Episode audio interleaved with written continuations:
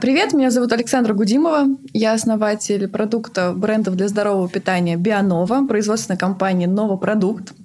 Для меня ошибка или вообще какая-либо проблема – это замаскированная удача. Я умею признавать собственные ошибки, потому что искусство ошибаться – это умение находить новые точки роста. Более того, я верю, что не ошибается только тот, кто боится жить полноценной, насыщенной событиями жизни. Ты слушаешь «Искусство ошибаться».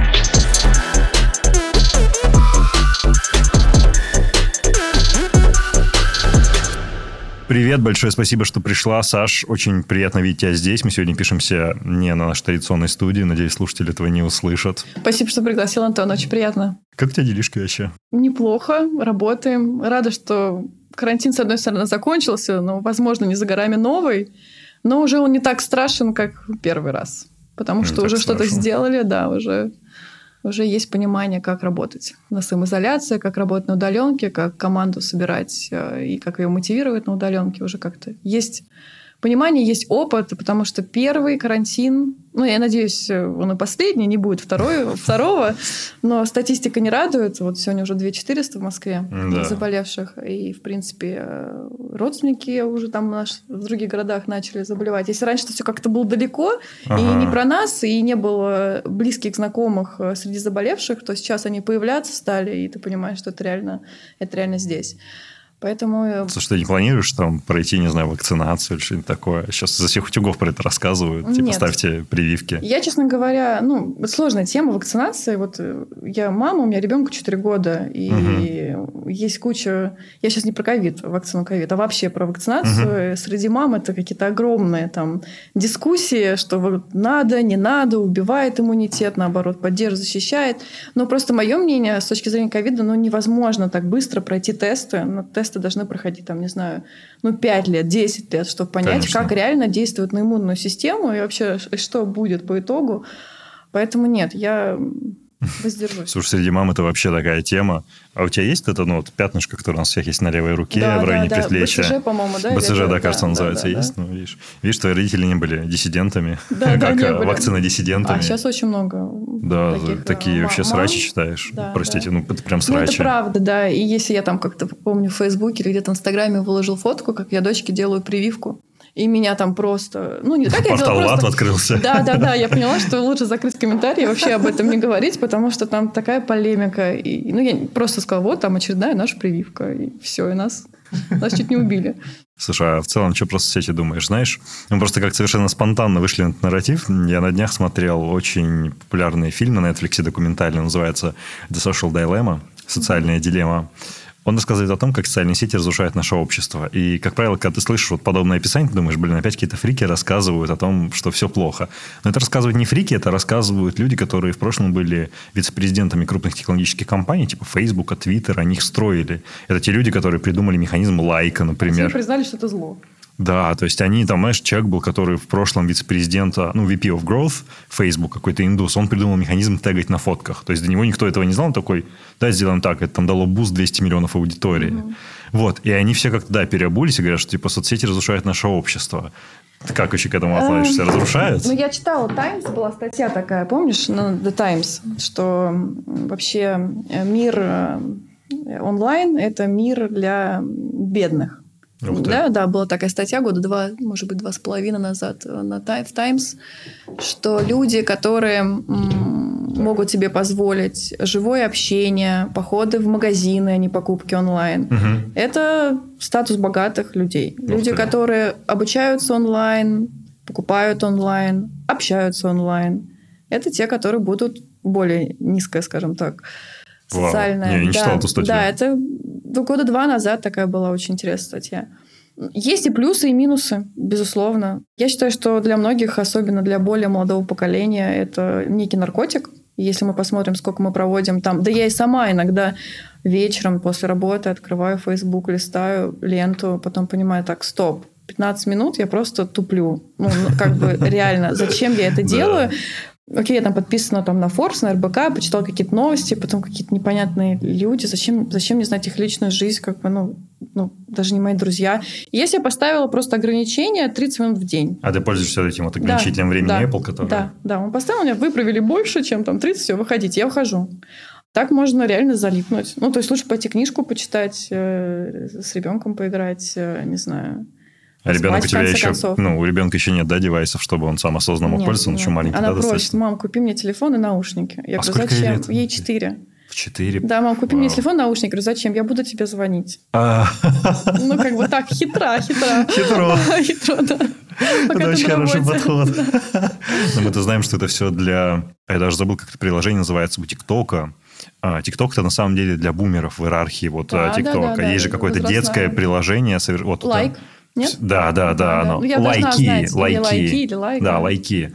Вот. Так что, мне кажется, вот дети как раз 4 там, 5-6 лет, они уже там вовсю сидят, набирают фолловеров. Да, да, Блин, да. Очень страшная тенденция. Я об этом узнал недавно, я такой, типа, что есть по Ну, когда молодых? появился Инстаграм, все такие с Фейсбука туда перетекали и говорили, ну, какая-то ерунда, там фотки, просто текста нет, мысли нет. Там же все еду сначала постили, помню. Да, фудпорн. Да, Ага. а потом вот сейчас появился там ТикТок, лайк, и мы там со своего возраста уже, ой, это такая ересь вообще там для детей и так далее. Но это не значит, что там нет денег, там миллиарды, и там аудитория, которая будет, которая подрастет, и они станут платежеспособными через 10 лет, и они будут потреблять те продукты, те бренды, Которые, а, возможно, которые им тогда успели еще, да. заложиться в тот период в их мозги. Мгм. Поэтому очень важно нам, там, мне как там, в, том числе маркетологу, да, и бренд-оуну обязательно понимать, где моя аудитория находится. А ты что-то плейсишь ТикТок? Мы завели там коммерческий аккаунт паблик Бианова. Девчонки что-то пытаются делать, но я просто понимаю, что одного менеджера на все соцсети не хватит, потому что там должен быть разный контент, Конечно. абсолютно разный. Ну так, мы побаловались чуть-чуть. Все-таки основная наша сеть это Инстаграм. Да и целевая аудитория наша пока пока основная это Инстаграме. 25-35, да, ядро Да. нашей целевой аудитории. В основном это мамы, в основном это сегмент, сегмент средний плюс, но при этом я понимаю, что та аудитория, с ней тоже нужно работать, поэтому будем тоже Ну, выстраивать стратегию. Да, надо выстраивать стратегию и думать, что с ними делать тоже. Ну да, пока все говорят про поколение Z, которое вот сейчас меняет рынок труда, рынок потребления, уже растет поколение альфа, вот как раз Да, дети, да, да. которые еще совершенно маленькие, на них никто не обращает внимания, они уже очень важны. О, блин, это очень страшно. С одной стороны, с точки коммерческой точки зрения это интересно, с другой стороны, сидишь, Страшно, думаешь... что мы стареем. А, Что плохого в слове старость? То есть вот мы вчера сидели в баре, я не часто сижу в баре по будням, я работаю, но, тем не менее, я произнес слово «старый», один молодой человек меня спросил, говорит, а что плохого в слове «старый»? Ты использовал оскорбительно. Я так Нет, это не задумался. оскорбительно. Это просто... Это просто... Вот я сейчас не оскорбительно сказала, я просто такой некой... Это даже не уныние, это некая осознанность. Такое ироничное идет. сожаление. Ироничное сожаление, да, отличное определение, да, я так и сказала. Хорошо. Слушай, ты из Москвы, ты родилась в Москве, ты живешь в Москве, я так понимаю, ну, ты прям Москва-Москва. У тебя какое любимое время года здесь? Я просто не из Москвы. Мне всегда интересно спросить людей, которые здесь родились, живут. Какое время года в Москве нравится больше всего? Лето, Лето? да. Но я, кстати, мало время провожу в Москве летом, при этом. Настолько нравится. Но вот сейчас э, в карантин я поняла, что вообще Москва это такой летний город, и много чего можно делать, э, если бы просто не вот этот локдаун. Несмотря на то, что все открыли там в мае, да, все равно все очень осторожно Мгм. ходили. Но зимой как-то слякотно, грязно, темно.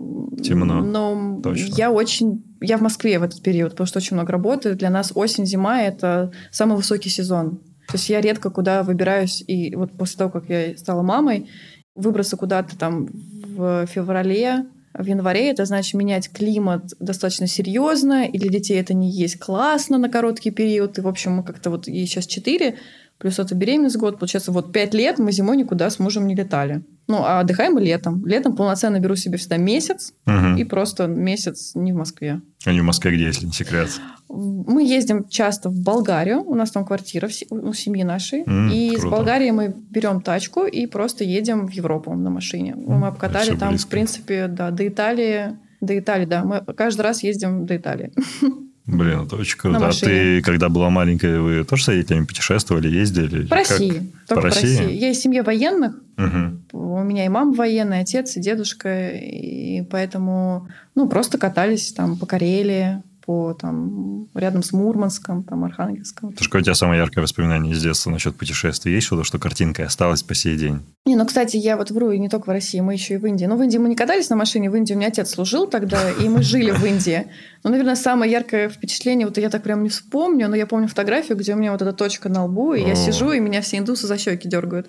Вот, потому что для них это счастье потрогать белого ребенка. Считается, это приносит удачу. Ну да. То есть я где-то полтора года, да, прожила в Индии, но я этого не помню, потому что мне было там два года. Ну, в каком городе какой-нибудь был? Мумбаи? Бомбей. Бомбей. Он точно назывался. Да, да, Бомбей. Я не знаю, он сейчас Мумбай, да? Он сейчас стал Мумбай. Да, да, Бомбей.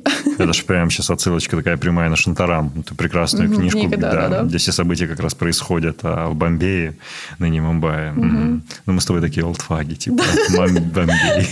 Сейчас, сейчас скажем, Кёнигсберг, да, не Калининград, Сталинград, а. И пойдем. Не-не, мы так далеко не пойдем. Слушай, как ты оказалась еще в балетном училище? попала вообще в эту историю? Ты хотела танцевать? Я жила на Ленинском проспекте на да. площади Гагарина. Хореографическое училище через мост. В пяти минутах от Да, через было. мост на Фрунзенской. Ну, тогда еще не было трешки. Угу, тогда да. был просто вот этот мост. А, я ходила в школу. И в школе, в обычную школу. И в обычной школе были кружки. И я ходила там то на художку, то на какие-то танцы. И моим родителям сказали, ой, у нее там такие данные, там, ну, какие данные должны были балета, там определенно какая-то худоба, наверное, там наверное. растяжка, мягкие мышцы, в общем, а у нас здесь училище неподалеку, не хотели бы ее попробовать.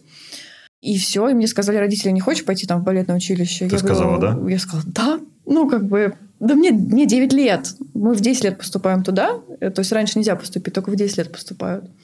А, ну, я ходила в Большой, я из Москвы, меня родители достаточно такие, ну, военные, при этом мы выбрались в Москву. То есть родители мои не в Москве родились. Мы сюда перебрались, когда уже дедушке выдали здесь квартиру. Угу. Он у меня служил на атомных подводных лодках э, под Мурманском, капитан первого ранга. Ну, то есть достойная у него была Очень должность. Серьезно, да. да, серьезная. Он, ему здесь выдали по окончании службы, как раз перед развалом Союза, а, квартиру в Москве. И мы сюда все как-то перебрались. Ну, в общем, такая интеллигентная семья, образованная, и как бы балет, искусство, девочка, не мальчик же, как бы.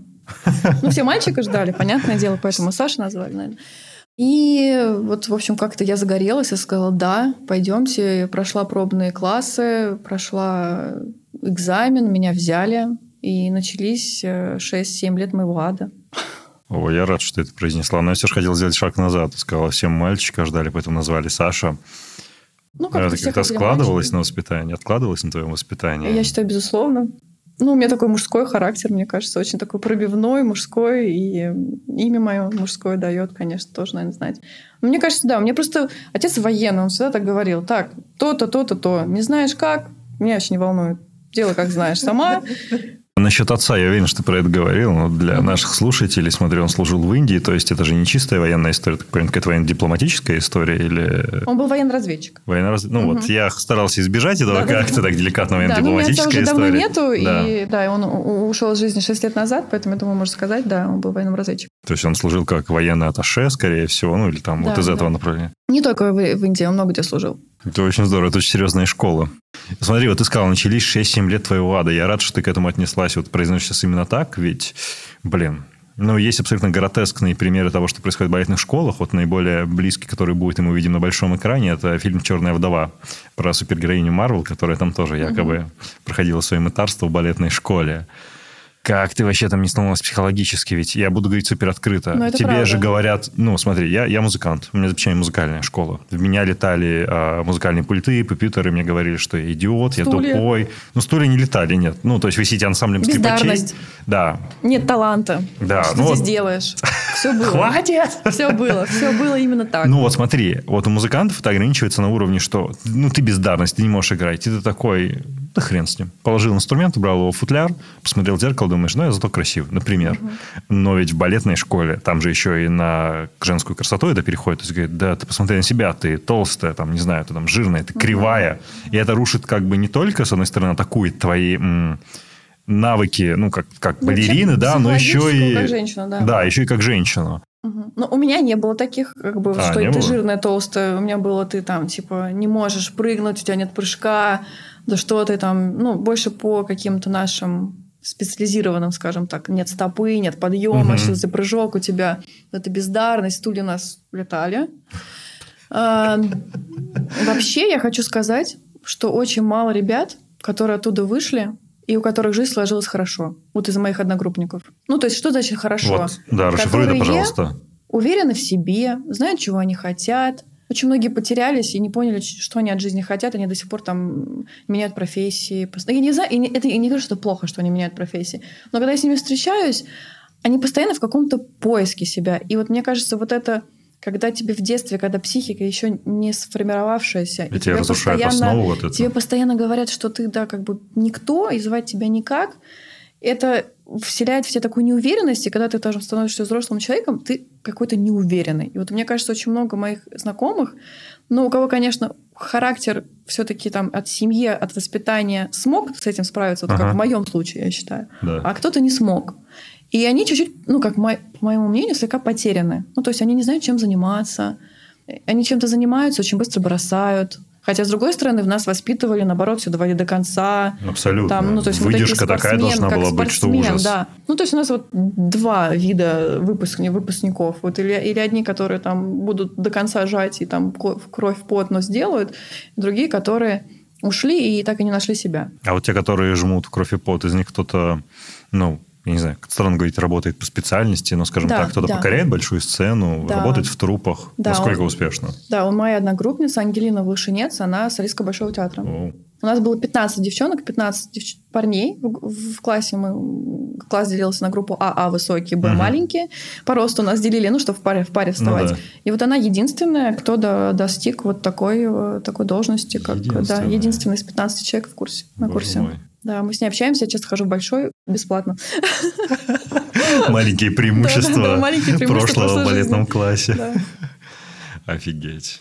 Блин, просто, ну, это все выглядит очень страшно, и с одной стороны, мы все понимаем, почему, и ты сейчас произносишь, что почему. С другой стороны, конечно, меня очень раздражает эта вот клюква, в том числе и в «Черной вдове», и в других каких-то фильмах про разведчиц, что когда советская школа балета, это там, где тебя условно бьют, ломают и учат убивать других людей. Все, что ты, в принципе, умеешь после выхода из балета, точнее, все, что ты хочешь убивать других людей, делаешь это настолько намеренно, что у тебя вообще других опций нет. Это, это невыносимо.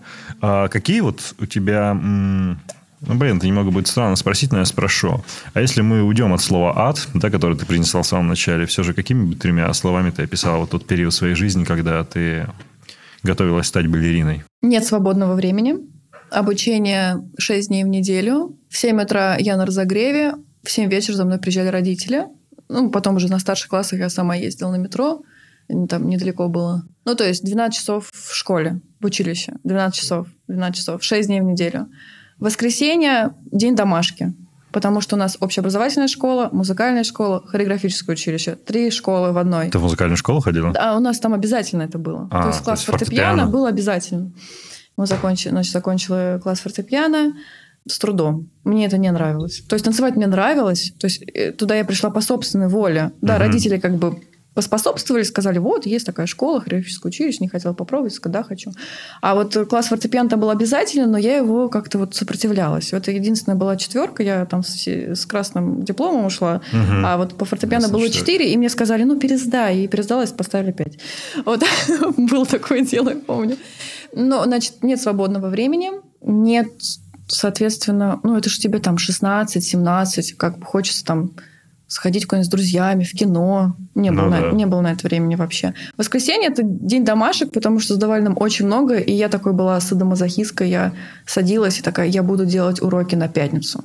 То есть сначала на пятницу, потом на четверг, чтобы сто процентов сделать на всю неделю, и в конце я делала понедельник. Ну, то есть себя сама мотивировала. О. Не понедельник, вторник, ну, среда, да, домашняя, а, а с конца делать, чтобы все доделать, чтобы... Потому что в течение недели было невозможно Это невозможно, учиться. конечно, да, ты приходишь очень... без сил вообще. Да, да, не было времени. Ну, мы можем сейчас, знаешь, ты все-таки в бизнесе красиво сказать, что ты с самого детства использовала метод... Эм Марка Твена. С утра съесть лягушку. То есть ты выбирала самое сложное задание, начинала именно с него. Я не знала, что это прием Марка Твена. Да, это прием Марка Твена. Он его, кстати, активно пропагандировал, что берите сначала за очень сложное задание.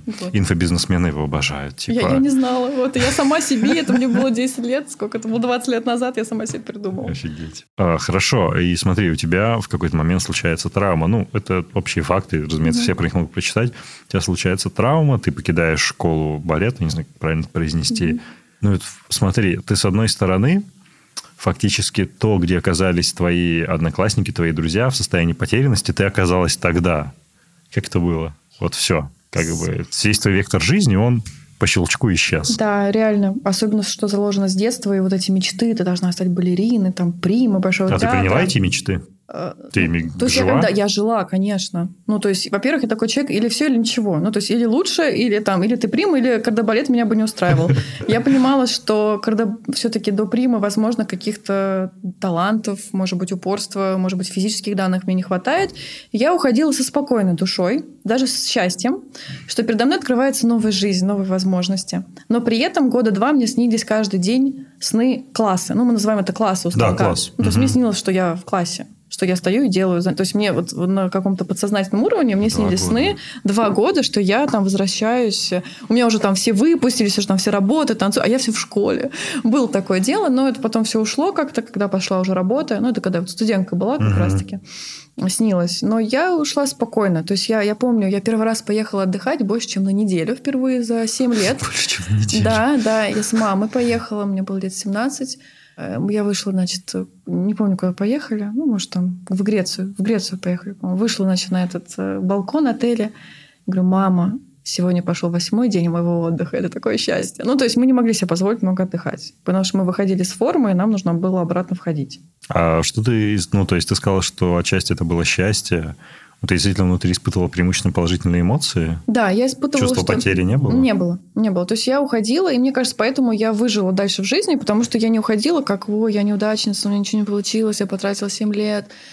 Нет, я просто подумала, это школа, это ошибка, мне же не 40, мне же не 50, мне же не 60, я же не сейчас меняю, как бы, да, и то я считаю, даже в 60 можно поменять профессию, вон та же там книга, да, или там фильм про создателя Макдональдс, да, правильно? Основатель-то? Да, да. Угу, да. Ну, то есть мне возраст, господи, мне 16 лет, у меня вся жизнь еще впереди, или 17, 16 лет, правда, ну, так думала? 16-17, да, так, я нормально. типа, передо мной вся жизнь, я добьюсь да, чего угодно. Да, да, то есть меня, может, родители как-то подбадривали, говорили, да ладно, слушай, ну не получилось ничего страшного. Mm. Отец вообще был счастлив, потому что он считал, что там только я умею махать ногами и ничего не делать. Ну, то есть он считал, что как бы мозгов там мне не прибавится, Хотя я считаю, там очень была классная именно школа общеобразовательная, что касается русского, литературы, математики. Я, во-первых, там 9 классов, там 10-11 uh-huh. класса нет, да. потому что там идет 3 года некий специалитет, это среднеспециальное образование, которое мы выпускаемся, то есть обучение 5 и 3 года. Uh-huh.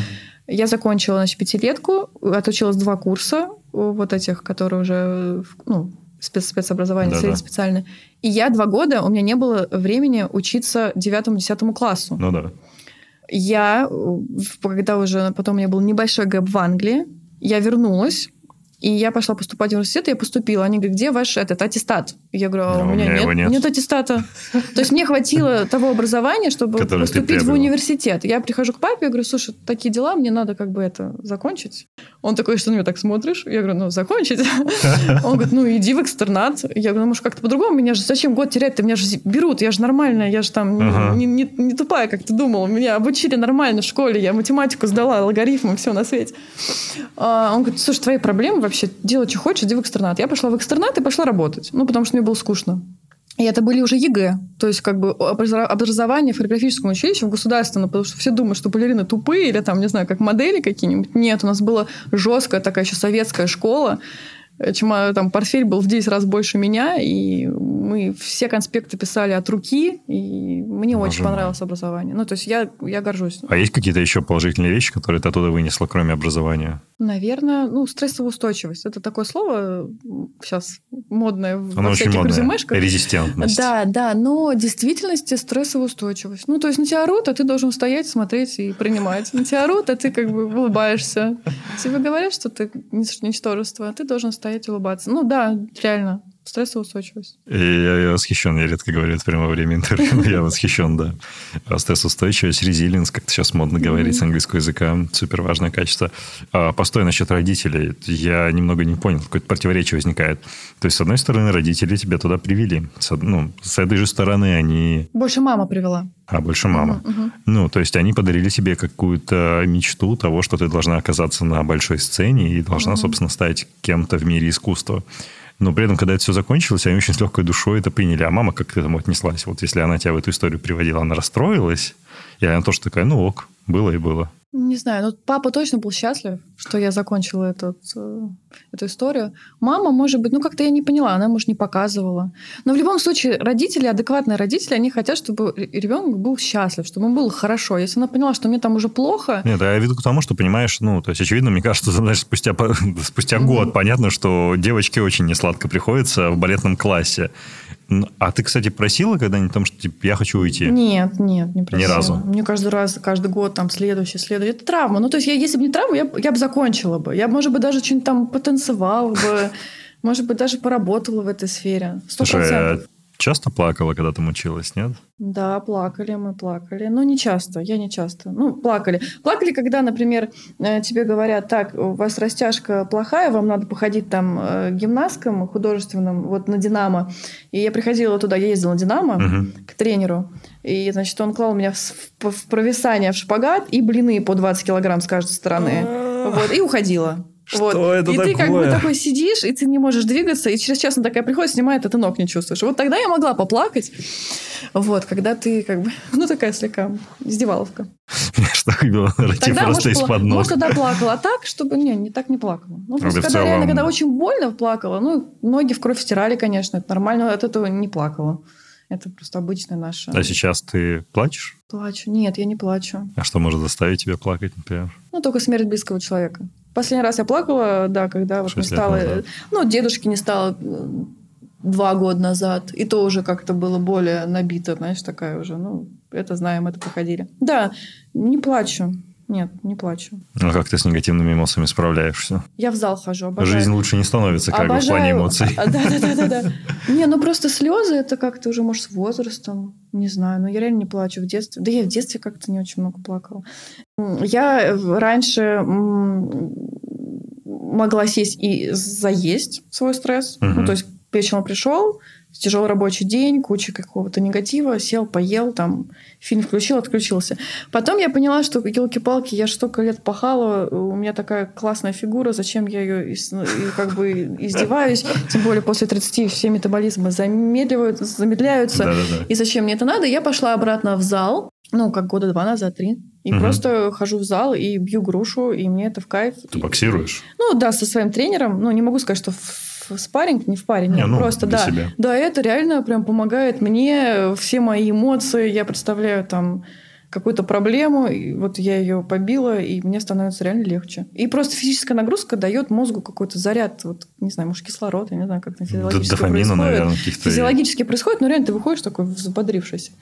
Я должен спросить просто для записи, ты свою дочку поведешь в балетную школу? Нет, нет, нет, нет. Но я обязательно, обязательно спорт для дисциплины должен быть. Вопрос, профессиональный ли? Думаю, что нет. То есть сейчас я ее хотела дать в художественную гимнастику, но не профессиональную. Просто художественную гимнастику? Слушай, она после балета топ-2 по жесткости. Да, да, да, Там девочки ломаются, да. травмируются ровно так же. Но, но не в профессионально, а вот просто вот кружок, ну, то есть обязательно должен быть спорт для дисциплины. Вот у меня муж тоже там спортсмен, что-то он там самбо или там дзюдо у него, в общем, у него там... Да, но все, все закончилось после университета. Мы оба с ним забили на спорт и ушли в карьерные свои в карьеру и вернулись только спустя вот 5-7 лет, когда поняли, что... Ну, запускаете уже, Постоянно да? работать в офисе не есть классно для твоего здоровья, и что мы стареем, и что хочется поддерживать себя в форме, ведь раньше было ничего. И вернулись в зал оба. И ходим вместе. А, вместе ходите? Ну, по очереди, потому что ребенок, чтобы кто-то сменял а, ну да, Но разумеется. вместе в один зал, вот с одним тренером ходим три раза в неделю и, в общем, кайфуем. Блин, это очень круто. А, слушай, давай поговорим коротко о твоем периоде того, как ты оказалась в университете. Ты сначала поступила в Мирбис. Угу. Блин, ну можно я побуду вышкинским снобом? Я вот Конечно. сижу в вышкинской толстовке, да, да, да, такой, да.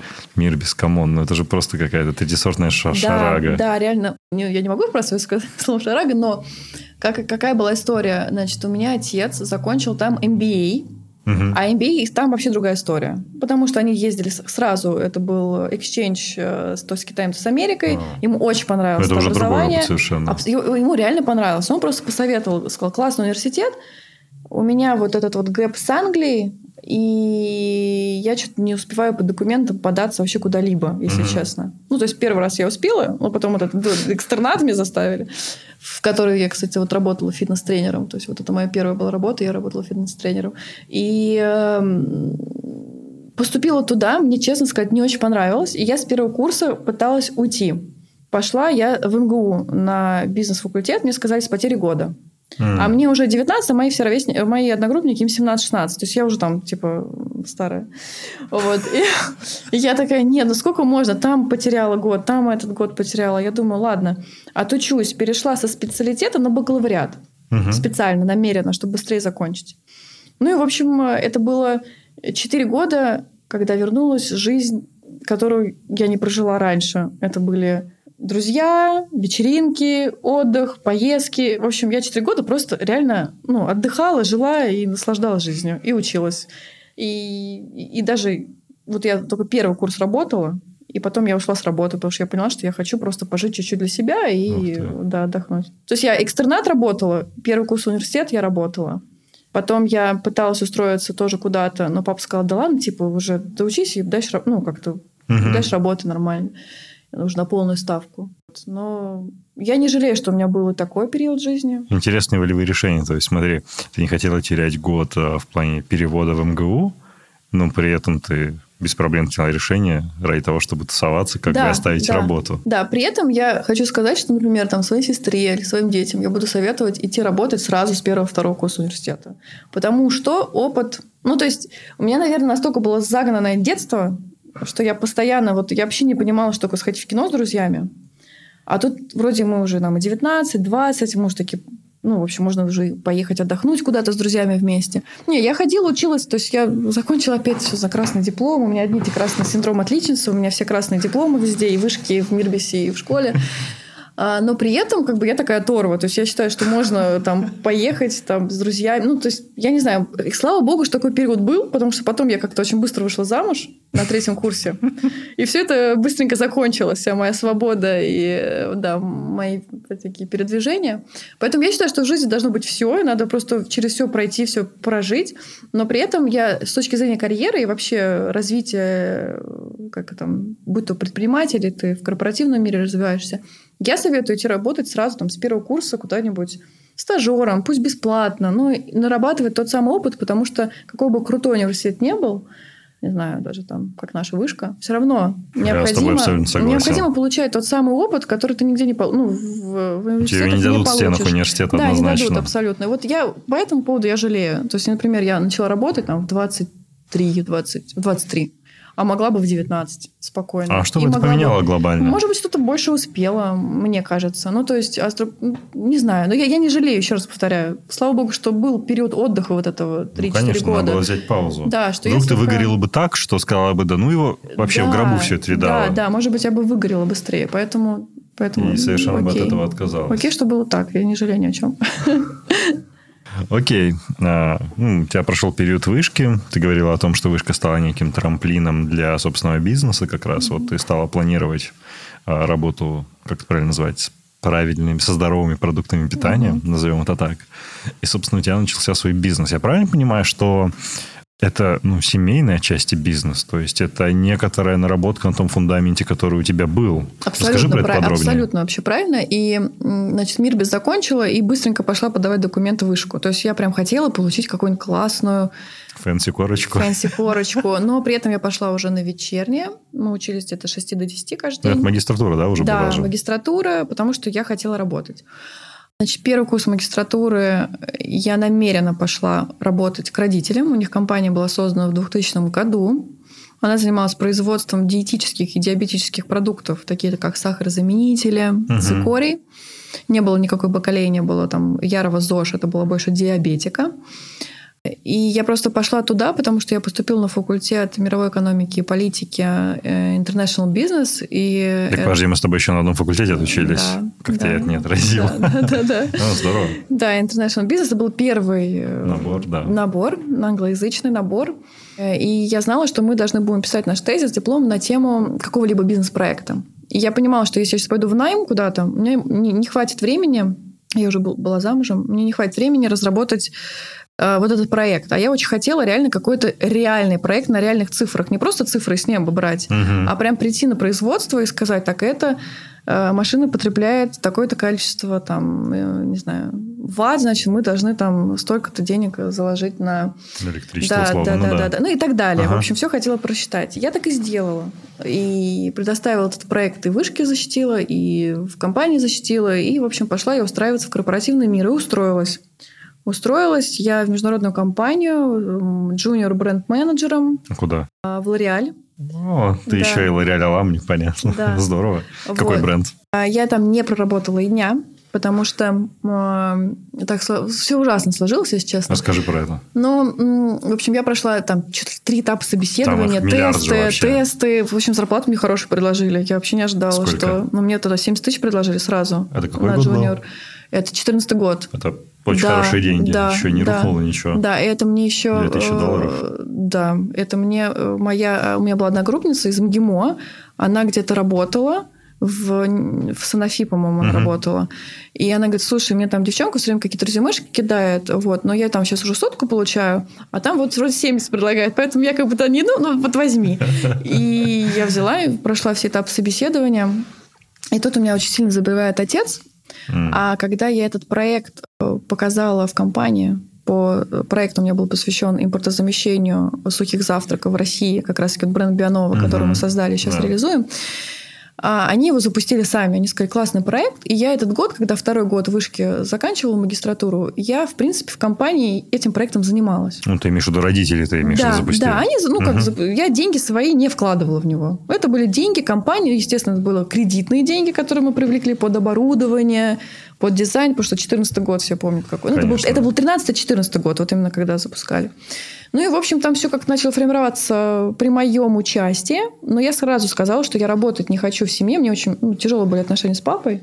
Я понимала, что как бы именно работать, то есть проект обкатать и защитить, и уйти дальше в мир самостоятельный, только такой был мой план. И, в общем, отец очень быстро заболевает, резко. И там серьезные операции, одна, вторая, и через полгода его не становится.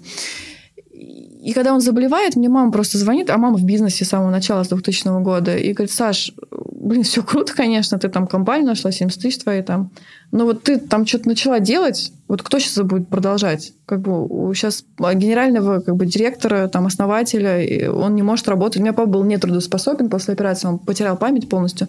У него была операция на головном мозгу, опухоль мозга. Ну, в общем, очень сложный был период в нашей семье эти полгода. И мама просто говорит, слушай, какая компания, она сейчас папа как бы в больницах, реанимации, то, пятое, десятое, ты же не сможешь. Ну, в общем, она мне дала понять, что она хочет меня видеть в компании что она хочет, чтобы я ей помогала, потому что там все как бы... И плюс еще это 14 год, который был просто... Это просто это, было, вообще. это просто было какое-то... Мне кажется, это были очень сложные года. 13-14 год были одни из самых сложных. Да. Это у нас были кассовые разрывы сумасшедшие. Отца мы похоронили. Этот проект дорогостоящий, дорогостоящий начали. Все-таки я считаю, что продукт дорогой до сих пор на полке, и это не масс-маркет. Э, подожди, подожди, давай не будем прыгать. Да. И, в общем, Лореаль ты сказала нет. Да, они мне три раза звонили. Я так, мне, мне конечно, польстили. Они говорят, Александр, вы уверены, что вы не хотите выйти? Я говорю, я очень хочу, но у меня семейные обстоятельства. А какие вы переезжаете в другую страну? Я говорю, да нет, ну так и так. Вы точно не хотите? Я говорю, мне так стыдно перед вами, я ваше время потратила. Я говорю, простите, пожалуйста, но нет. Я не вышла, я начала работать там. Я, но уже в какой серьезно. роли ты присоединилась? В роли делай, делай все и сразу называется роль. Ну, реально. Mm. Ну, то есть за все и сразу. Ну, то есть вот папа не стало, а, и все было как-то... Было реально очень сложно. Потому что у отца был партнер, который отвечал за производство. Он начал отвечать, он занял э, папино место. А я пришла... Ну, то есть ты не сразу CEO стала? Нет, нет, нет. У нас до сих пор как бы компания... У нас очень такой семейный реально бизнес. Э, каждый отвечает за свой блок. Отец, э, папин партнер отвечает за производство. Просто он жил до того, как папа ушел из жизни, в основном в Швеции потому что у него жена шведка, да. у него там трое детей, и он в Москве появлялся, конечно, очень редко. А, после того, как ушел отец, э, как-то вот он стал чаще появляться в бизнесе и в операционке, и мама отвечала за коммерцию, а я отвечала за все, что вывод новых продуктов на рынок. Э, маркетинг вообще не был в компании. И что я, кстати, очень жалею, если бы они раньше это сделали, мы бы намного быстрее росли. То есть с нуля вообще строил отдел маркетинга, внедряла там все, все эти финансовые управленки, бюджетирование. Ну, честно говоря, ну, много. Поле для деятельности огромное. Ты откуда все это знала? Ну, то есть, давай просто, знаешь, сейчас обобщим жизненный опыт балерина. Вообще ничего не знала. Ну, ну ты получила высшее. Такая пришла, ну да, внедряла управленку, там все эти методологии. Типа, откуда? Нет, ну... Э, ну, ты же все это знала из книжек. людей, ну, да, безусловно. То есть, надо найти людей, э, собрать... Причем это реально сложно. Это кажется, что легко. Ой, там, больше чек, значит, люди умнее, значит, они нам внедрят быстро. Вообще ничего подобного. Вообще можно там 150 миллионов потратить, и тебе ничего не сделают, а можешь за, тоже приложение сделать за два, и оно будет работать намного круче. Да все на своих ошибках, и из-за этого долго. Из-за этого не так быстро, как могло бы быть реально на своих ошибках. Там отдел маркетинга строила вообще с нуля. То есть я сначала была всем.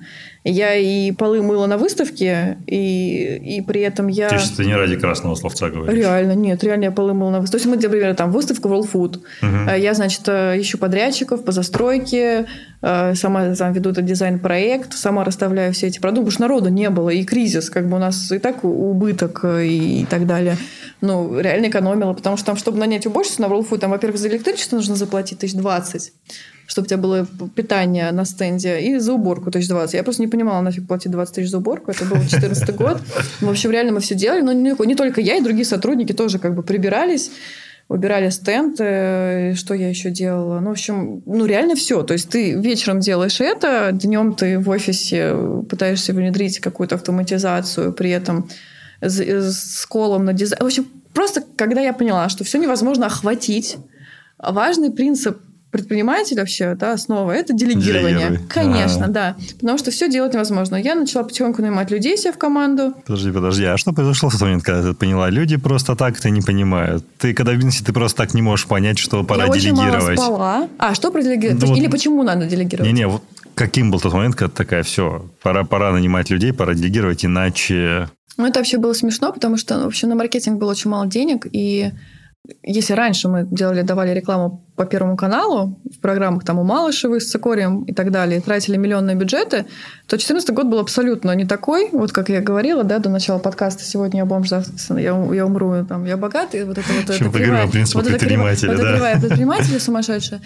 Ну, в общем, я работала на всех фестивалях. То есть я подумала, окей, у нас нет денег на рекламу, мы заведем там Инстаграм. То есть я была таким я, я, мне кажется, я видела чуть-чуть наперед. Я не знаю, за счет чего. Наверное, э, не потому, что я такая умная, а потому что это от безысходности. Вот как бы у тебя денег нет, а у тебя нет на традиционную ты рекламу. очень стратегическим. Да, и ты становишься как бы изворотливым, как уж на сковородке. И ты, я такая, так, Инстаграм, модная, там, про еду.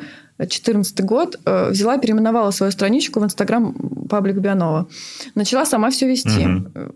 Смотрю, плохо. Некрасиво, не эстетично, не умею. Э, читаю страницы других людей. Девочка ведет Taste and Waste. Пишу ей в директ, по-моему, уже был. Да, да, да пишу ей в директ. Сторис не было. Привет, э, типа, ты там такая классная, классно ведешь. Не хочешь стать там SMM-менеджером? О, круто, хочу, веду другие проекты. Все стало. Как, аккаунт сразу там, там 40 тысяч подписчиков, mm-hmm. нативка, полезный контент, не прямая реклама. Все это, все это было зеленое. Еще тогда не было этих гивов, о которых я вначале mm-hmm. рассказывала. Это был первый сотрудник, которого наняла, но это был два месяца. Не, я о том, что типа условно в ты в какой-то день там, не знаю, настолько задолбалась, что ты решила все, пора делегировать. Или ну, это... я задолбалась на выставках. Я, вот, я работала а, не только окей. на выставках международных, как World Food, а я работала вот на этих э, фестивалях, потому что я просто рассказываю, как я пыталась привлечь аудиторию через социальные сети, через, э, и через фестивали, такие как Taste of Moscow, там э, усадьба джаз и так далее. Мы постоянно брали там свои небольшие кубы, стенды, это было недорого. И просто там и реализовывали, дегустировали, продавали товары, рассказывали, кто мы. И я работала там за кассой, за прилавком, и все это рассказывала. И когда я поняла, что там стоишь 12-14 часов, плюс как бы вечером потом все это еще сводишь кассу, и мне звонит подруга, новый вообще человек в моей жизни. Я с ней познакомилась э, просто на балконе у общих друзей в квартире. Uh-huh. И она мне говорит, что делаешь? Я говорю, работаю. Она говорит, слушай, ты там постоянно работаешь, ты типа не устала? Я говорю, ну хочешь, приезжай, помоги. И она приехала и помогла бесплатно мне. Это все там убрала, закрыла. И это был второй сотрудник в моей команде. Первый это был СММщик, потому что я поняла, что это плохо дело. Второй это был человек, который был ответственен за все эти фестивали и outdoor events, которые мы сейчас очень полномасштабно проводим. У нас там сейчас, ну, не считая вот этот летний период, прошлый летний, мы там могли по 5-6 мероприятий в день проводить в разных, Ого, в разных городах. В разных городах и так далее. Вот сейчас, масштаб. Да. Ну, это не наши мероприятия, это в которых мы участвуем, ну, или да, спонсоры, или, да, или э, как просто экспоненты.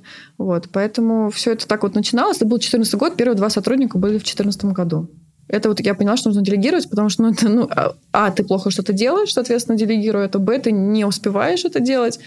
Э, с точки зрения страшно, не страшно, было страшно только все финансовые какие-то отчетности, продажи, вот это было страшно. Я прям почту перепроверяла 10 тысяч раз. Ну, то есть человек пишет письмо, а я прям все копии читала полгода.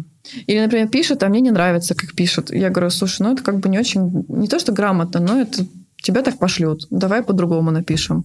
То есть вот это люди все... не бесились, что ты ну, микроменеджеришь? А, наверное, это очень бесились, fancy бесились, слово такое, бесились, опять же. Бесились, бесились, бесились, реально. А потом как-то я когда поняла, что они вроде воткнули, что делать, вот, и все, я отпустила. И потом команда уже сама, сама начала расти. Ну, нелегко, но это полгода. А потом команда сама начала уже как бы расти, наниматься, и я уже не нанимаю людей, там уже другие нанимают людей. Ну, в общем, как это все пошло вот потихоньку, и да, уже Слушай, как ты хорошие отношения с мамой поддерживаешь, когда у тебя мама еще и коммерческий директор, ну, по сути, бизнес-партнер? Да, да, ну нормально. Ну, я очень люблю. Мне кажется, возрастом э, стало легче с ней общаться, и вообще наши взаимоотношения стали намного круче, чем в детстве. Как часто ну, вы сталкиваетесь по деловым вопросам?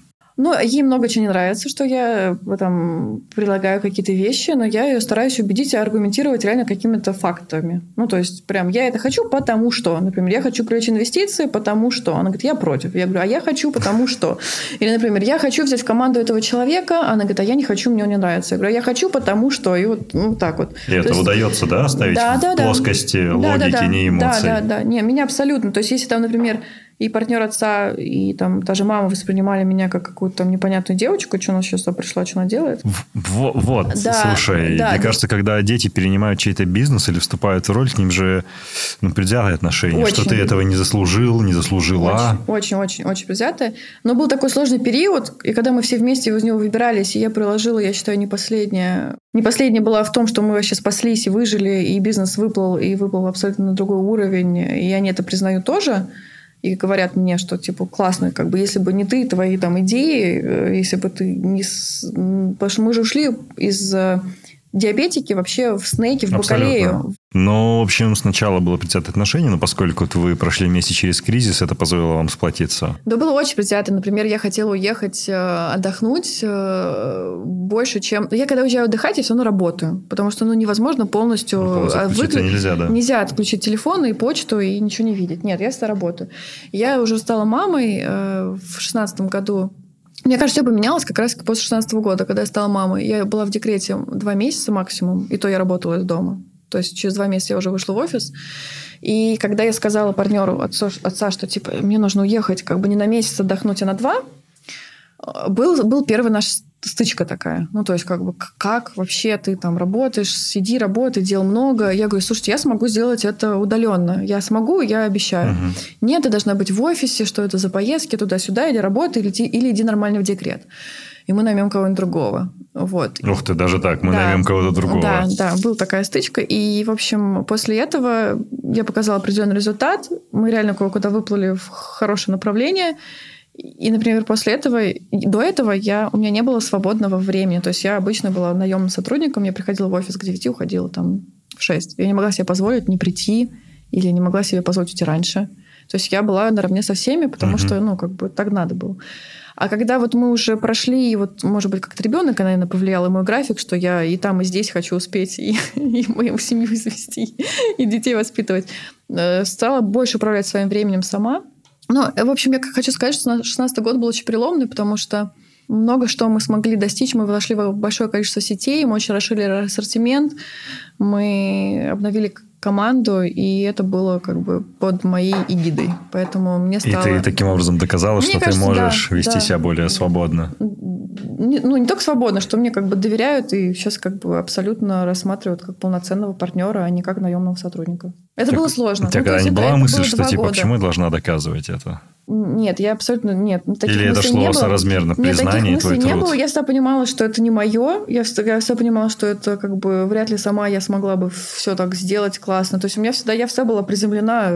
Я никогда не летала Никогда в не отрывалась? Не-не, я никогда не думала, что типа, о, круто, я все сама Нет, никогда в жизни. Я всегда понимала, что это огромный базис. Да, был базис сложный, да, был базис кризисный, да, был убыточный. Но все равно это базис. Как бы у меня были люди, у нас был офис. Не надо было идти регистрировать компанию. Но потом, конечно, с опытом я уже и другие компании регистрировала, и другие проекты делаю с друзьями, просто так активно не афиширую. Основной мой проект – это все-таки производство и Бионова, но есть и другие проекты, где я выступаю уже там соучредителем и так далее, но просто я это уже... Серьезно? Да. Давай уже говорить наконец про Бионов, раз она столько раз да. прозвучала. Стейвы заребрендились полностью, переобулись, если так угу. можно выразиться, из угу. линейки товаров в новые. Окей, а объясни мне, дураку, что такое гранола? Я реально не понимаю. То есть я вижу это классное слово, Модно. я его часто встречаю его в меню в кафе, разумеется, я часто встречаю на полках. Что это вообще такое? Это же ведь какая-то... Ну, ну заместно слово, безусловно. Вообще это мюсли. Но мюсли и гранола, вот все, кто производит мюсли и гранола, не любят, когда люди называют, что это равно. Это разные. Разница? Мюсли это не обработанные злаки, okay. не обработанные, просто сухие, туда изюм добавляют, и сверху там изюм, может быть, шоколад и так далее. А гранол это обязательно запеченное, у кого-то обжаренное, ну, у нас в нашем случае запеченное, злаки, запеченные злаки. Вот основная разница. Есть каша, есть мюсли, есть гранола. А основы, ну, то есть злаки какие? То есть основы это Овся, что? Овсянка, пшени, ну, пшеница. Это разные. все вместе или просто? Как... У нас вместе.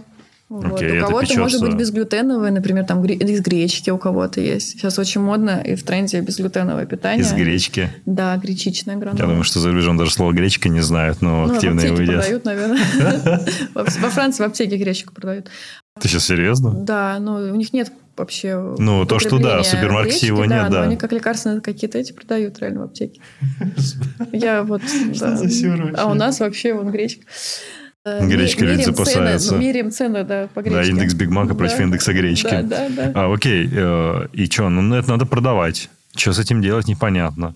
И, знаешь, мне, мне просто, знаешь, какое впечатление очень интересное, которое я хочу реально mm-hmm. понять. А, приходит а, молодая красивая девушка, которая вот сейчас запустила какой-то свой зожный бренд, сейчас буду максимально стереотипами говорить. Она приходит в перекресток и говорит, ребят, хочу вот договориться к вам это поставлять. Что тебе в первый раз ответили? Ну, я так не приходила. А, я понимала, хорошо. что должна быть... Я как бы в теме была изначально. Ну, потому что я, во-первых, родители всегда говорили про работу дома. Я уже понимала чуть-чуть. Я почему говорю, я плохо продаю? Потому что я знаю, что я плохо продаю, плохой продажник. Я абсолютно не продажник, я больше там организатор, креатор, я больше за создать команду, создать продукт. Э, на переговорах я стараюсь молчать. И, и на, именно на переговорах, которые с, коммерческие, с, типа. коммерческие, да, я вставляю только последнее слово, да или нет. Просто есть люди грамотно обученные, которые умеют продавать. Окей, ну Значит, ты не ходила? Ход... Не, я ходила а. всегда, всегда. И на всех переговорах хожу я всегда. Ну, а даже... как, каким путем ты выяснила, что ты плохой продавец? А, ну... Расскажи просто какой-нибудь свой неудачный опыт. Ну, это, это же был, очень это, интересно. Это, это, это был по телефону, это был джиганат.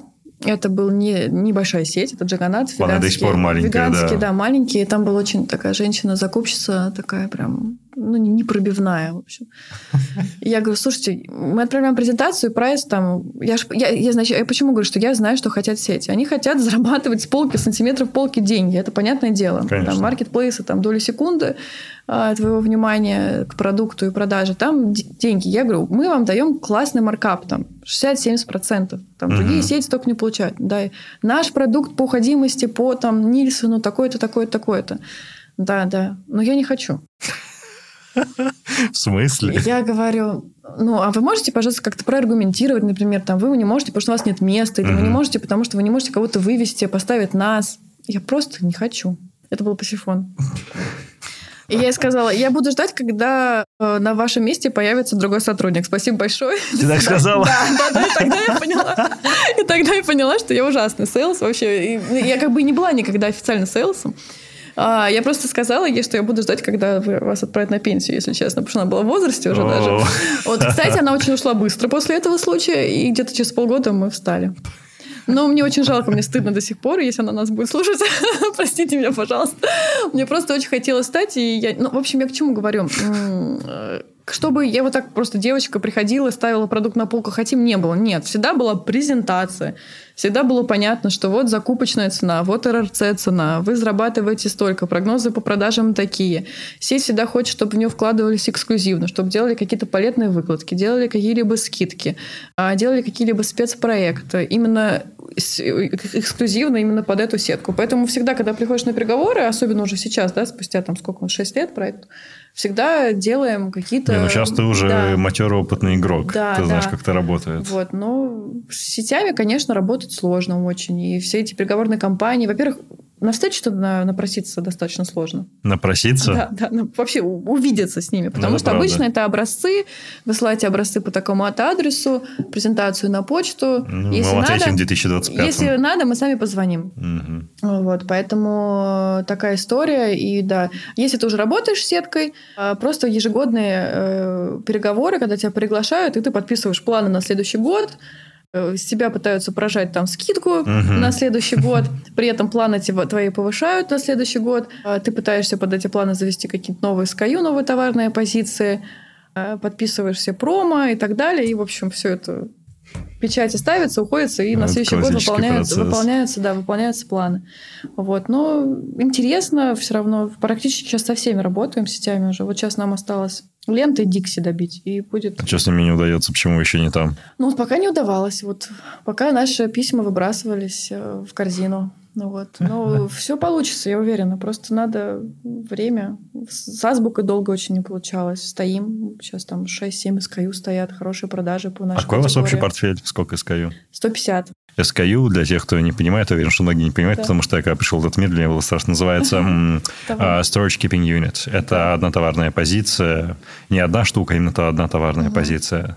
Ну и 60 из них это Бианова половину, mm-hmm. там чуть меньше половины Бианова. Слушай, а почему вообще снеки сейчас так на взлете? То есть, что произошло? Типа... Есть тренд снекофикации. Был тренд снекофикации до пандемии. Сне... Как снекофикация. Снекофикация? Да, был тренд снекофикации. До пандемии он был вообще очень один из ярко выраженных, потому что... Люди никогда есть? Люди перебираются в города-миллионники все больше и больше из э, вообще в мире, я говорю, да? Ну да, только. да, идет урбанизация. Да, урбанизация, люди не хватает времени на полноценный прием пищи, и вот это при этом ЗОЖ идет как тренд, и упаковывать ЗОЖ в снэк правильный, и если ты ешь на ходу, не там, не, я не могу сказать, что бургер это вредная еда, да, но, например, там какой-нибудь там чипсы или там э, какая-нибудь шоколадка с большим добавленным количеством сахара и вытесняют определенные зожные, там, протеиновые особенно продукты обогащено протеином. Поэтому мы просто, ну, мы реально оказались в тренде.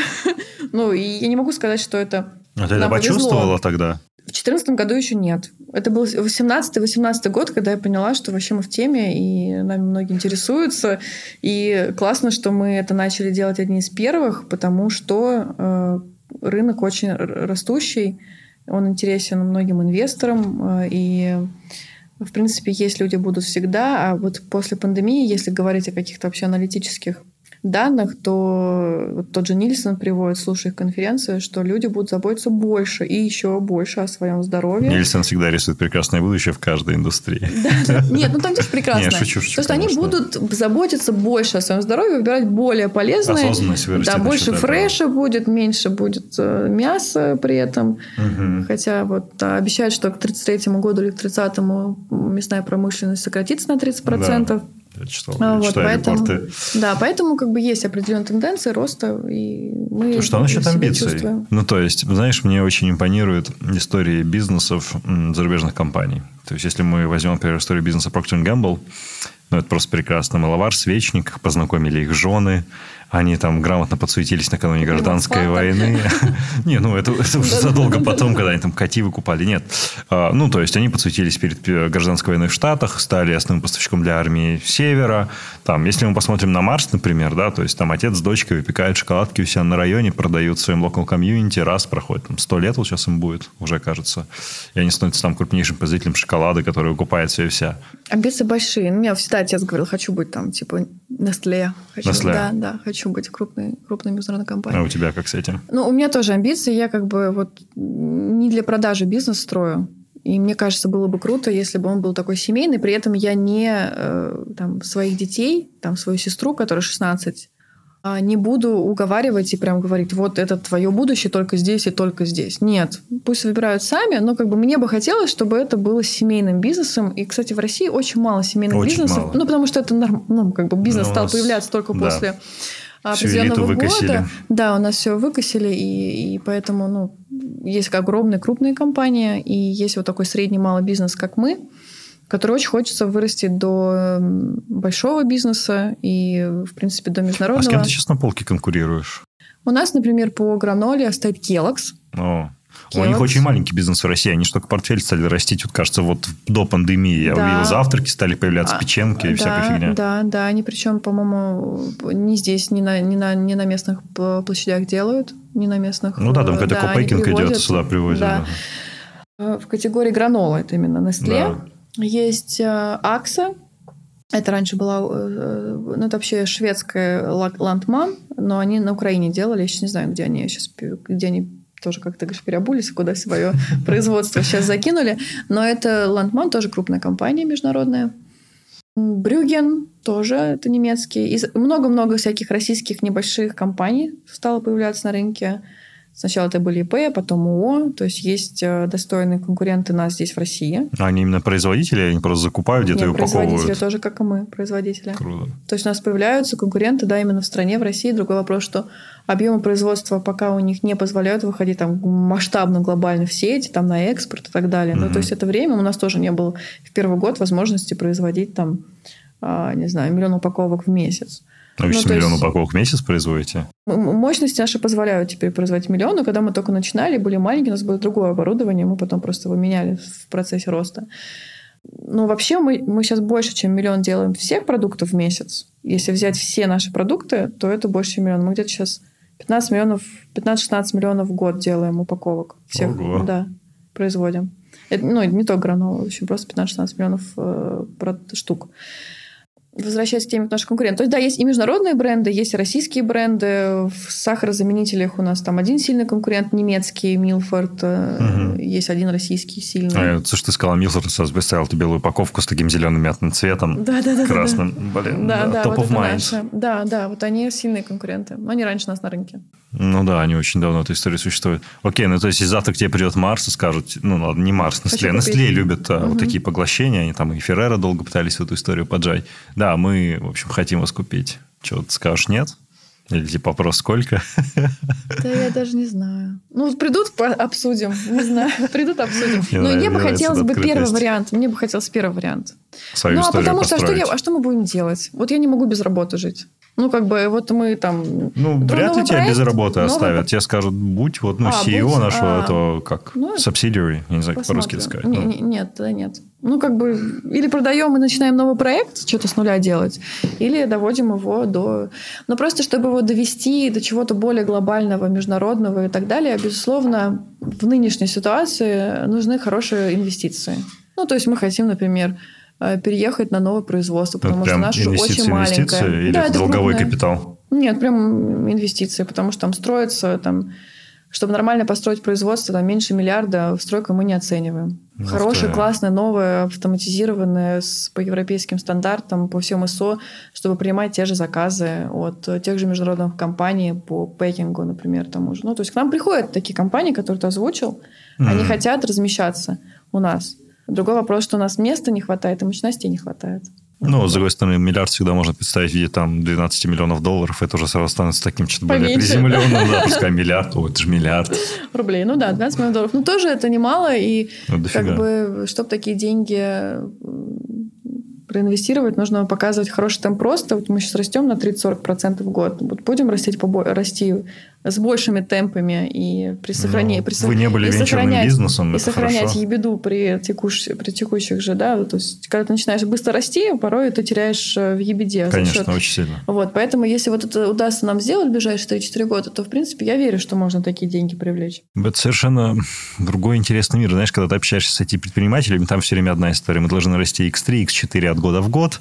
Мы там ждем быстрые... Ну да, ну, да, да конечно, я верю. там X2, ну, X3, да, X5. Да, мы там все ждем быстрые идеи деньги короткие и, и очень да. быстрые. Да, да, да. А тут вообще совершенно другая история. Здесь капитальные такие инвестиции долгие. Ты должен какие-то ну, заходить в очень да, сильные истории. Потому что здесь у нас как бы основные средства. Войти там нет особо основных средств. Вообще там, нет. Да, да, или там фин, финтехи, там все cash flow и так далее. Поэтому... Ну да, там типа стоимость производства товара, по сути, его стоимость продажи, cost of sales, да, как бы да, это вообще никакой. Мы чуть-чуть другие. И поэтому мы вообще такие производственники, странные люди. Я вообще не понимаю, почему мы, мы типа вот такие ну, патриоты, понимаешь? То есть мы хотим вот прям вложить да. сюда, вот в эти станки, мы их любим. Ну, вот э, прям, прям книгу вспоминаю, Атлант расправил, расправил плечи сразу. Ну, когда, знаешь, ты любишь вот и ты ну, Дагни Тагерт. всё. Да, да. Ее любимые эти вагоны, строители. Да. да, это круто. Ты считаешь себя успешным человеком? Да нет, а мне кажется, Какие я критерии? обычный, счастливый, главное, счастливый человек. Ну, как ну, какие я- критерии успеха? Чтобы ты сказала, Успеха? типа, я успешна. Ну, для меня успех – это вот когда ты полностью self-made, а я не считаю себя self-made. То есть ты априори не можешь быть успешна, ты хочешь сказать? Ну нет, ты можешь быть успешной. Ну, то есть я, я просто не люблю вот этот успешный успех, лучше всех, самый крутой проект. Я вообще это не люблю вот мерила вот такими словами. Просто, может быть, для себя я успешна. Ну, то есть, что такое в бизнесе успешно? я спрашиваю, какие критерии? Вот у тебя. Ну, в твоей жизни. ну, вот я, вот мне кажется, вот есть такое слово «я счастлива». А, э, успешна я или не успешна, ну, не мне судить, наверное. Мне кажется, что это... Для меня какие, ну, какие критерии? Безусловно, хочется успеть в двух направлениях, как женщине, состояться. И в семье, и в карьере, в бизнесе. А, Мне кажется, мне это удается. И вот этот вот незыблемый модный work-life balance, как сейчас говорят, да, Ну, мне, может, ну мне, да. мне- мне кажется, я эти шарики раскидываю нормально. Ну, то есть- Удается? да, мне кажется, мне удается, но это благодаря моему супругу, который просто а, нереально мне помогает и делает и умеет все с точки зрения там, ребенка с самого его рождения. Поэтому я очень быстро вышла на работу, и при этом он работает в крупной международной компании на большой высокой должности. Чем занимается, если не секрет? Он, он занимается промышленной безопасностью в нефтегазовой сфере. То есть он, да, Ничего себе. Это что, какая-то группа IB или что, где Нет, он это, работает? это французский тоталь. Или тоталь. или Тоталь, то- тоталь, да, тоталь. правильно. или Тотал. Не знаю, тоталь. Тоталь, тоталь, они да, очень французский любят это. нефтегаз, да. Это как санофидика обижаются, если они там становятся санофи или что-то да, да, такое. да. Вот Ого. он там работает, и уже 10 лет, и они завод строили по маслам. Вот в, Ого. Он был ответственным. Ну, у вас прям такой дело. power couple, то есть Ну, он больше в корпоративном, да, таком ми- э, мире. И, и раньше я его пыталась вытащить э, Предпринимательство? Да, да. А потом я поняла, что моя большая ошибка. И- Почему? Ну, потому что у него чуть-чуть другой склад ума. Потому что он офигенный, классный исполнитель, он классно делает, он растет, там уже дорос до совета директоров, э, молодец, круто, самый молодой в совете директоров. А и- и чтобы быть предпринимателем, не обязательно быть крутым исполнителем. Должно быть слегка сумасшедшим на идеи и уметь рисковать, идти туда, куда даже в тот самый Красный океан идти и казаться, что он, он не красный. Я к тому. Ну, то есть это неплохо, это нормально. Другой вопрос, что, конечно, с точки зрения семьи обычно наоборот. Обычно Ну там да. мужчина там больше вот в этом в, в рисках и так далее, а женщина больше там в корпоративном мире и семье. У нас получилось наоборот, но я учу нивелировать эти, в общем, вещи. Учу или учусь? Учусь, учусь, учусь сама. Да, чтобы быть более мягкой, быть более так э, понимать, что нужно где-то стоп, что когда-то лучше не пойти навстречу какую-нибудь там после работы, которая там больше нетворкинг, да, нежели там э, пропустить ее, пойти домой. В общем, учусь, да, со временем. Слушай, ты вот за пару секунд до того, как мы нажали рек, как раз сказала про этот принцип, что предприниматель живет жизнью, сегодня я богат, завтра я умру Мгм. бомжом. Мгм. Как ты эти волны нивелируешь? И насколько сильно они на тебя влияют? Ну, в 2014 году мне казалось, за это каждая секунда в моей голове была бомж, там, бомж, денег нет, там деньги есть. И сейчас было перед пандемией, когда начался весь этот, вся эта ситуация. Да и сегодня, когда смотришь на этот курс доллара, страшно. Ну нет, ну постоянно, это постоянно. Это ну, как ты кажется, с этим справляешься? как я с этим справляюсь. Но что мы были, э, сколько уже кризисов мы прошли, огромное количество. Компания 20 лет. Ну, мы огромное количество прошли кризисов. И я уже как бы в- во второй сейчас или в третьем. Ну, 14 год, считаю. Ну, второй серьезный. Ну, В второй 16 году серьезный, во да. второй серьезный хожу. Поэтому мы были. Э, Если у тебя команда сильная, и ты не, не боишься рисковать, и я считаю, что в любой кризис это реально замаскированная удача, и ты как бы если поднажмешь, наоборот, сможешь вытолкнуться на новый уровень и подвинуть чуть-чуть своих конкурентов, которые, например, боятся в этот период вкладывать в какие-то вещи. там деньги больше в кэше хранят, меньше угу. вкладывают в развитие и так далее. Поэтому, да не, просто надо жить, делать, жить, делать. А что как бы сидеть плакать от того, что как бы, ну слушай, ну не сложится, пойдем работать, ничего страшного, работать я умею. Но как бы я не беру этого сценария, я стараюсь в голове себе просто этот сценарий не рисовать, что все рухнуло, мы там провалились, обанкротились, и Безусловно, будет тяжело пойти в найм, но мне кажется, просто я начну что-то еще другое в другой сфере. Слушай, а за все время этих кризисов ты можешь припомнить или назвать какую-то свою самую ценную ошибку, например, или самый ценный провал, который для тебя вот оказался действительно хорошим уроком? Не то, что это был провал, это было тоже нечего. Просто у нас была земля, мы хотели строиться, мы уже 6 лет хотим что-то построить, пока ничего не можем. Э, крутого нового, более современного, чем мы сейчас. А в 2014 году в кризис у нас была земля в Шишкином лесу угу. большая. Мы хотели, мы же купили, мы же ее за нее расплатились и уже хотели строить э, здание. Вот. Но поскольку был такой сумасшедший кассовый разрыв, что только продажа этой земли спасла нас закрыть этот кассовый разрыв. А, вы вот. купили и продали? Да, мы купили и продали, причем это была Московская область. А стала она Москвой, и ценник по кадастру вырос в 7 раз. Ого. А мы продали до того, как этот ценник... А. Да, да. Вот. Купил, по-моему, какой-то бетонный завод, и, в общем, когда мы увидели кадастровую стоимость, мы слегка вот это был такой факап, что не успели. Могли бы продать с большей стоимостью. Попридержать стоило да, чуть-чуть. Да-да-да, чуть-чуть сказать поставщикам. А вы не были в курсе? Подождите, поставщики. Ну, как бы нет, нам нужно было быстрее-быстрее продать, А-а-а. чтобы закрыть э, свои обязательства перед нашими поставщиками. Вот такие мы правильные, и поэтому такие, знаешь, это есть такая фраза. Почему же такие бедные? Такие... Нет, ну мы не бедные, я к тому, что как бы мы просто честные очень, и мы хотели быстрее закрыть свои обязательства. Это мешает в бизнесе по-русски? Мне кажется, да. Потому что мы очень к своим обязательствам относимся серьезно. Стараемся не задерживать платежи, если задерживаем. То есть мы за, за все 20 лет ни разу зарплату своим сотрудникам не задержали ни на день. То есть мы можем себе не выплатить, а сотрудникам всегда выплатим. Когда был 2014 год, вот я помню, умер отец, я ехала на машине и понимала, что нам не хватало там на зарплату выдать, и мы поехали, просто продали папину машину. Ну, потому что выплатить зарплату сотрудникам. Все, слава богу, выплатили, все нормально, и чуть-чуть попозже себе. То есть такой период тоже был. Поэтому я говорю, вот это вот э, надо, короче, кривая, запатентовать ту штуку. Кривая, кривую, кривую. Это не кривая, это волны какие-то, знаешь. Волны, да, да, их... да, да, но не кривая, да, волны. Надо про них написать какую-нибудь статью, знаешь, Гарвардский бизнес-журнал, и, в общем, потом просто ездить по миру, рассказывать, как это тяжело. да, так говорят. Но мне кажется, так не только в России. Везде бизнес – это риск, конечно, везде. Когда берешь риск, ты всегда это ощущаешь. У нас просто экономика не так, не так сейчас стабильна, поэтому... Вот сейчас тоже, да, открываешь все эти новости. Это там Азербайджан, Армения, Беларусь. А мы на всех этих рынках работаем, мы туда экспортируем. И нам очень не хочется терять эти объемы, потому что там в 2014 году мы потеряли Украину. Это был наш второй рынок по объему продаж. Да. Вот, поэтому... А там уровень продаж остановился или вообще, вообще все? Вообще полностью все, на, мы просто закрылись. У нас даже там было свое представительство, мы там открыли ООО в, в Одессе. А, как раз открыли году в 12-м. В Одессе, чтобы еще и в Европу экспортировать как-то Да, удобно. мы хотели дальше туда двигаться через, э, через Украину, но все закрылось. Это был второй рынок. Сейчас у нас в Беларуси второй рынок. Что будет дальше, не знаем. Ну, то есть, реально, это хорошие, хорошие объемы.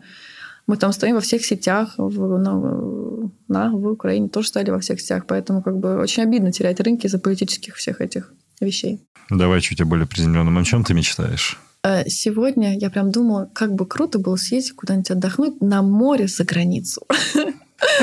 Потому что я вот скучаю, я очень люблю путешествовать, для меня такая душина, и когда я путешествую, мне приходят все время какие-то новые идеи. Mm-hmm. Прям вот я, если я начинаю вот этот дом-офис, дом-офис, у меня замыливается глаз, я начинаю впадать в эту операционку, бытовуху и так далее, и мне прям плохо на новые идеи. То есть прям вот меня не штормит, не, нет каких-то инсайтов. Поэтому очень хочется куда-нибудь поехать, но это невозможно, потому что как бы вот э, невозможно. Это невозможно. Да. Нет, ну у кого-то, может быть, есть возможность, у нас просто нет никаких вторых гражданства там, и так далее, поэтому, поэтому мы себе не можем такое позволить. Слушай, купить себе, не знаю, кипрские золотые паспорта, проинвестировать в экономику Кипра. Ну вот вот так вот. Очень, очень меня вдохновляет путешествия. Обожаю просто Италию. Каждый год мы там что-нибудь новенькое, какие-то места находим.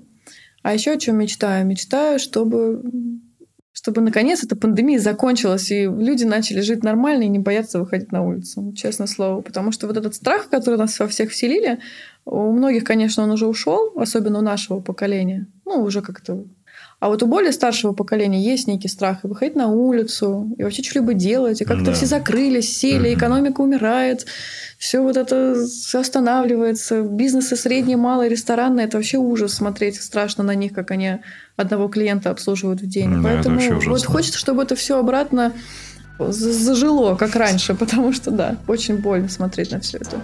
Это прекрасно. Большое спасибо, что пришла. Это спасибо было очень большое, круто. Антон, спасибо. Yeah.